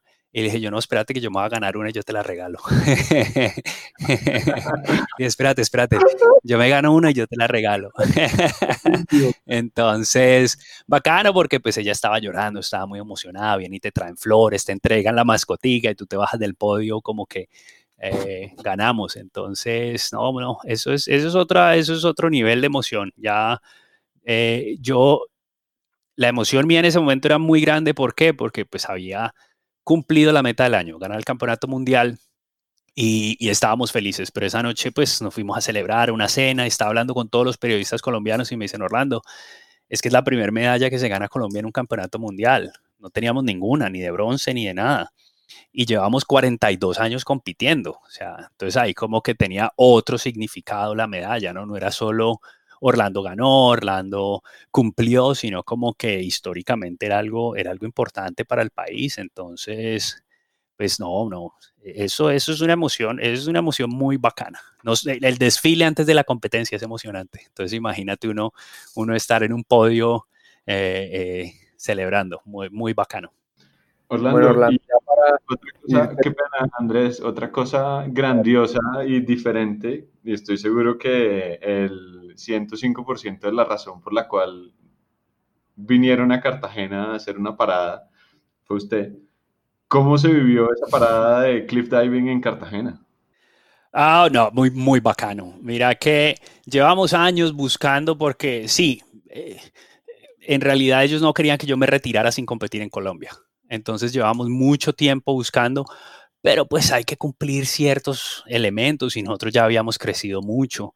En los primeros años de pronto nos habrían aceptado saltar desde un acantilado y que llegaran 2.000 personas, pero ya después los requerimientos eran muy complicados. ¿Cómo logramos ese evento? Yo, eh, ahí en ese edificio que queda al lado de la Torre del Reloj, ese edificio alto, ahí queda un periódico, no me acuerdo qué periódico es. Y yo estaba haciendo una entrevista y mientras esperé a que empezáramos la entrevista, me salí al balcón y como que miré así todo el panorama y yo me quedé mirando, hice una foto panorámica así y dije yo, uff, aquí podemos hacer una competencia. Y se la mandé a mi jefa en Austria, le dije, Janet, mira esta foto, eso es en Cartagena. Y le mostré toda la muralla, me dijo, oh, wow, me dijo, listo, voy a mandar a la gente a que revisen. Y les encantó, o sea, no solo a ellos, a mí en ese tiempo me patrocinaba Noraver, eh, Avianca se, se, se, montó con toda, o sea, eh, y, y, qué, y, armamos, armamos el evento, la Armada, el centro de convenciones, o sea, la ciudad, todos, todos, todos colaboraron muchísimo.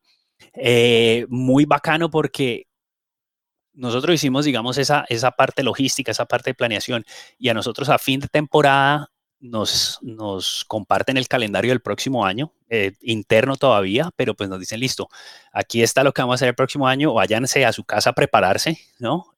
Después lo vamos a comunicar, pero es esto. Entonces dijeron, la primera competencia en Cartagena, en Colombia. No, todos los deportistas emocionadísimos que iban a venir a Colombia, que qué putería, que Colombia, Colombia, como así, Orlando, nos vamos a ir unos días antes y yo, vengan cuando quieran, ahí estamos. Entonces, bacanísimo. Mira que cerramos una de las calles ahí al frente del centro de convenciones, llegaron como 40 mil personas, eso se, se armó como una fiesta grandísima. Y, y, y, para que veas pues la relación tan bacana que tengo yo con Gary, eh, nosotros saltamos en orden eh, el final, la última ronda de competencia, el orden se, se, invierte. El último saltador salta de primero y el que va de primero salta de último. Yo iba como de, yo iba como de tercero, quedé tercero. Eh, eh, es más, quedé de tercero allá. Y Gary saltaba de último porque él iba de primero, él ganó. no, yo, yo me subí a la plataforma y, y es, haz de cuenta, un estadio. La gente gritaba eso, movían banderas. Entonces, bacano, yo salía y saludaba, como que listo, me concentré, hice mi salto. Vale, terminamos la competencia, nos, nos entramos a cambiarnos, hay que hacer una cantidad de entrevistas, pues uno sigue trabajando un buen rato y se me acerca Gary y me dice, Orlando, qué emoción tan grande yo estar allá arriba cuando vos te montas a la plataforma. O sea, la gente se enloquecía a gritar. Entonces, no, ese evento fue increíble de verdad increíble. Esto toda mi familia, mi mamá nunca me ha visto competir pues en televisión, pero ya en vivo nunca me ha visto competir. Eh, llegaron todos mis amigos de clavados pues desde que yo era niño, toda la familia, llegó una cantidad de gente. No, no, no, o sea, eh, funcionó mucho mejor de lo que nosotros pensábamos y, y los clavadistas... Eh, lo más chistoso era que la misma gente local decía, ustedes están locos, se van a tirar a esa agua. Y los clavadistas estaban felices felices, nadando, saltando, eh, compitiendo. Ellos eran, pues nosotros hemos saltado agua peor que esa. Pero en serio, eh, uno de los periódicos en Cartagena hizo un, un, artículo terrible de que cómo van a saltar esa agua, que esa podredumbre, que no sé qué. A nosotros ninguno nos dio nada, nadie se enfermó. Un amigo se cortó, pues se cortó ahí, no se le infectó, no le pasó nada. O sea, entonces, a veces, pues, la colombianada también, que a veces nos da, es más por criticar que por apoyar, ¿no? Pero, pero la gente que nos apoyó, nos apoyó increíble, de verdad que de los eventos bonitos que hemos hecho, no solo pues porque era acá en Colombia, si le preguntas a los otros clavadistas, se la gozaron demasiado, en serio que se la gozaron muchísimo. A nosotros Orlando también, eso es curioso, también nos decían lo mismo, porque la natación del Ironman es, ahí, y se tapaban la boca. Igualito. Y la hemos repetido cinco veces ya. Pero. Sí, lo, no, lo que te digo, y no pasa nada. Nosotros a ninguno le pasó nada. Los buzos estaban ahí esperando, los buzos de la Armada estuvieron ahí horas. No, eso no pasa nada. A veces uno es más, más complicado lo que necesita. Bueno, Orlando, eh, muchas gracias. Ya para ir cerrando, queremos como echar una miradita al futuro. ¿Qué, ¿Cuál es el plan? ¿Cómo se ve Orlando Duque en 10 años? ¿Qué estaremos haciendo? A, ver, yo, quiero que el centro de entrenamiento esté, esté, esté muy bien establecido. Eh, esto no es, o sea, nosotros no lo estamos armando tipo club, eh, ni eso, pues obviamente tiene que tener una escuela para uno mantenerse, ¿no? Porque pues la inversión es gigantesca. Esto nosotros lo estamos haciendo privado, eh, no lo queremos hacer con la parte oficial, con el gobierno, porque pues es, es muy complicado perder el control de esto elecciones cada cuatro años y le cambian a uno, el jefe. Entonces me asocié con una gente que, también es muy apasionada al deporte y, la idea es establecer un, un, buen centro de entrenamiento, no solo de clavados. Queremos natación, queremos triatlón. Digo, pues en todos estos años yo he hecho muy buenas relaciones con los campeones olímpicos de natación, récord mundial que están conmigo en, en el comité de atletas y en FINA, eh, pues tengo conexión directa con ellos. Entonces, traerlos a que hagan clínicas, que hagamos algo, que, que, avancemos un poquito con el deporte. En triatlón tengo lo mismo. En triatlón conozco entrenadores muy buenos, conozco deportistas muy buenos que vengan y, y hagan ciertas charlas. ¿Por qué no armar unos campamentos de, de, entrenamiento en Cali? Las condiciones en Cali son muy buenas, no solo para la natación, para el ciclismo. Aquí tenemos altura al lado, o sea, desde donde nosotros estamos hasta el kilómetro 18, o sea, es un, un buen sitio para vivir y para entrenar. Entonces, por ese lado, avanzar, avanzar mucho, que, se establezca eso bien. Eh, en clavos de altura, pues afortunadamente estoy yo ahí que, que de pronto tengo mucha experiencia, puedo contribuir mucho. Entonces, esa parte sí, sí, sí nos apasiona, eh, que, que, funcione muy bien. Ya en la parte directiva, pues eh, seguir, seguir, seguir empujando. Yo, yo llevo, imagínate, yo entré al, al comité técnico en el 2011 más o menos.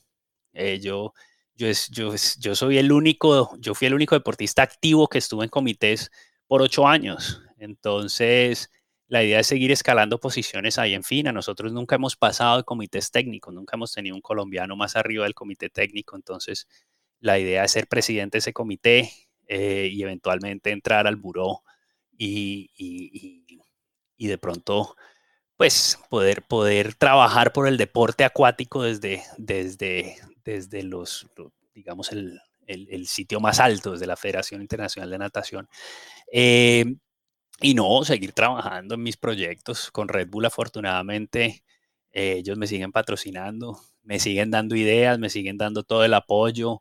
Eh, hace, hace, un par de meses tuve una reunión con mi jefe le dije, ve, estoy planeando un proyecto en Argelia. Me dijo, sí, sí, ahí tenemos equipo, ya te paso los contactos y, y, ellos siguen muy emocionados y siguen queriendo hacer cosas. Y entonces eh, esa, esa relación ha sido importante, mantener eso, ¿no?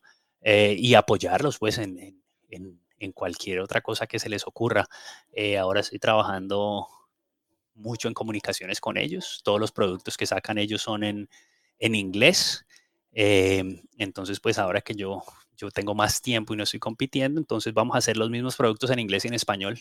Eh, yo puedo trabajar en los dos. Estamos haciendo un podcast muy bacano también, que lo vamos a lanzar en estos días.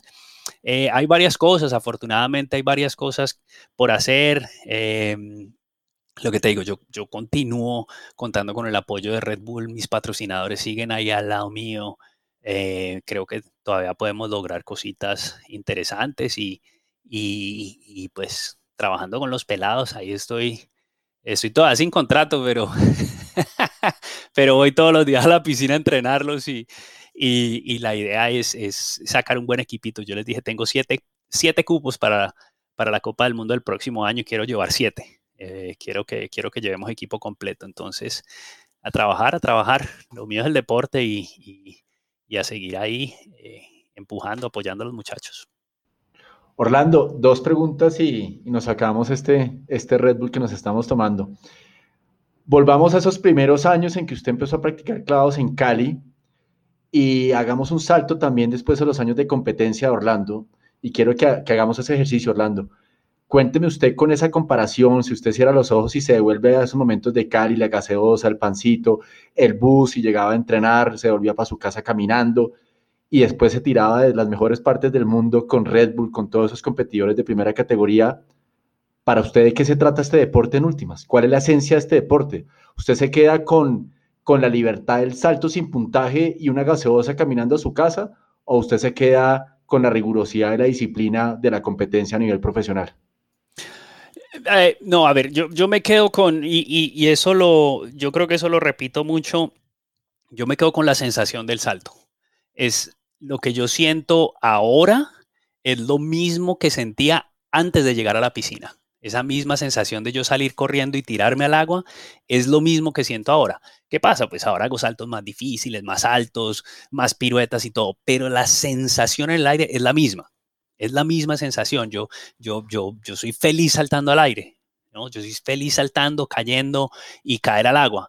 Eh, yo, yo hasta lo comparo y les digo, ustedes han visto cuando le abren la ventana al perro en el carro y él saca la cabeza y va feliz de que le está dando el aire, así voy cayendo yo en el aire. O sea, uno siente el aire, uno va cayendo, uno va, uno se va disfrutando eso, esa sensación es increíble. Y era, en comparación, lo que yo sentía de niño saltando al agua, salir corriendo y tirarme, yo caía al agua, ni sabía qué había hecho, pero con mis primos volvíamos a salir y volvíamos y saltábamos.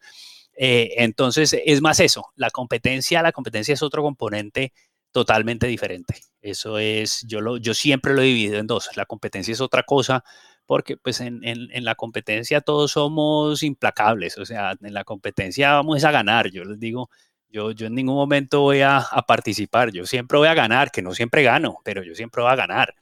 Eh, entonces sí es, sí es un poquito diferente, pero, pero la, sensación del salto, eso no, eso no se compara con nada.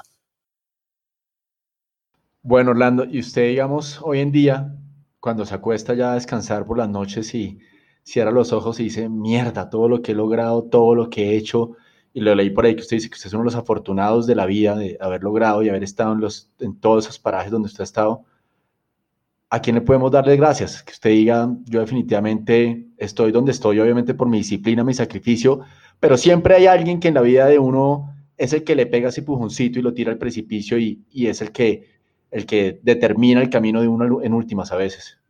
Eh, a ver, en realidad es muchísima gente, en realidad es muchísima gente, pero, pero eh, eh, mi mamá, o sea, mamá soltera, eh, con tres hijos, trabajadora, mi mamá no, tuvo esa oportunidad de terminar sus estudios, ella tuvo que trabajar desde muy joven y, y, la más fácil para ella pudo haber sido, no, ustedes, el futuro de ustedes es trabajar aquí conmigo, o sea, hacer el trabajo que yo estoy haciendo, un trabajo normal, pero no, no, no, ella siempre nos dijo, ustedes tienen que estudiar, tienen que ser profesionales. Ella no era la más contenta cuando yo me retiré de la universidad, pero, pero unos años después entendió, entendió que era lo que estaba haciendo y, bueno, ella, y ella, digamos que siempre, siempre me apoyó.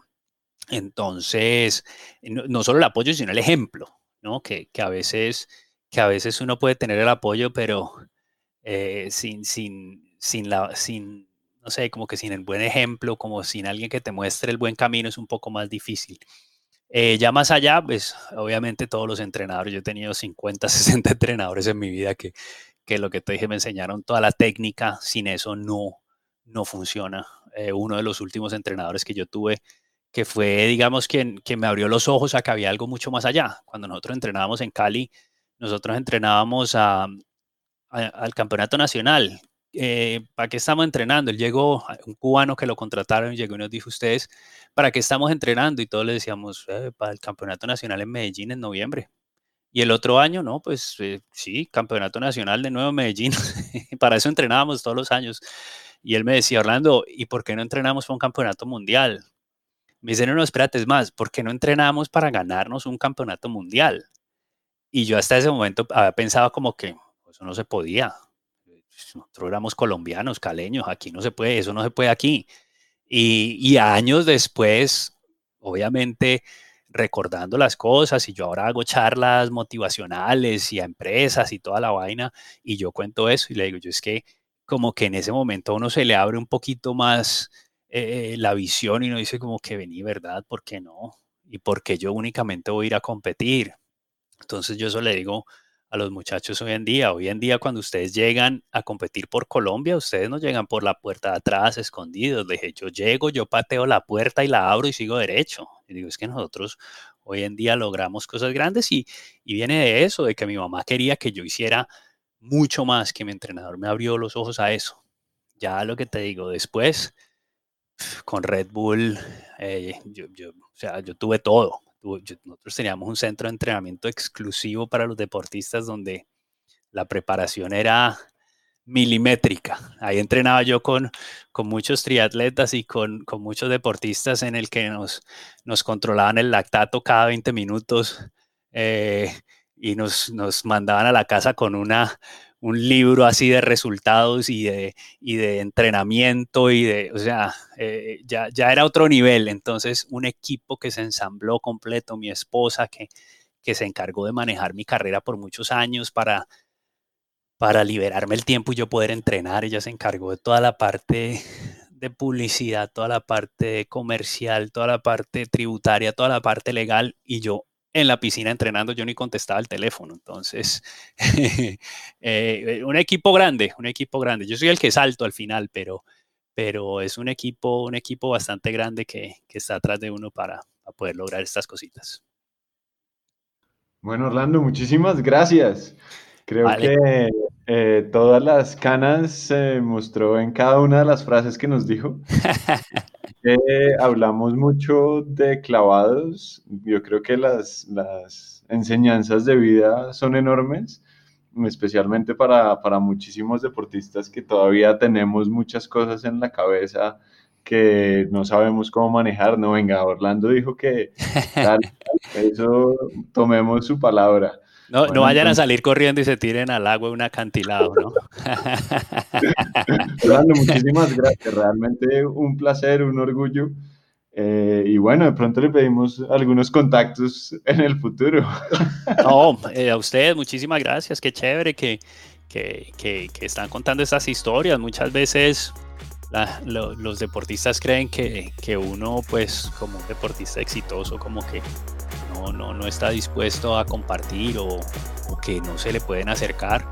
Eh, por el contrario, muchas veces eh, está mucho más eh, abierto porque pues la idea es que, que, mejoremos todos. De pronto al competidor de al lado uno no le da todos los secretos, pero, pero un par de cositas sí le comparte.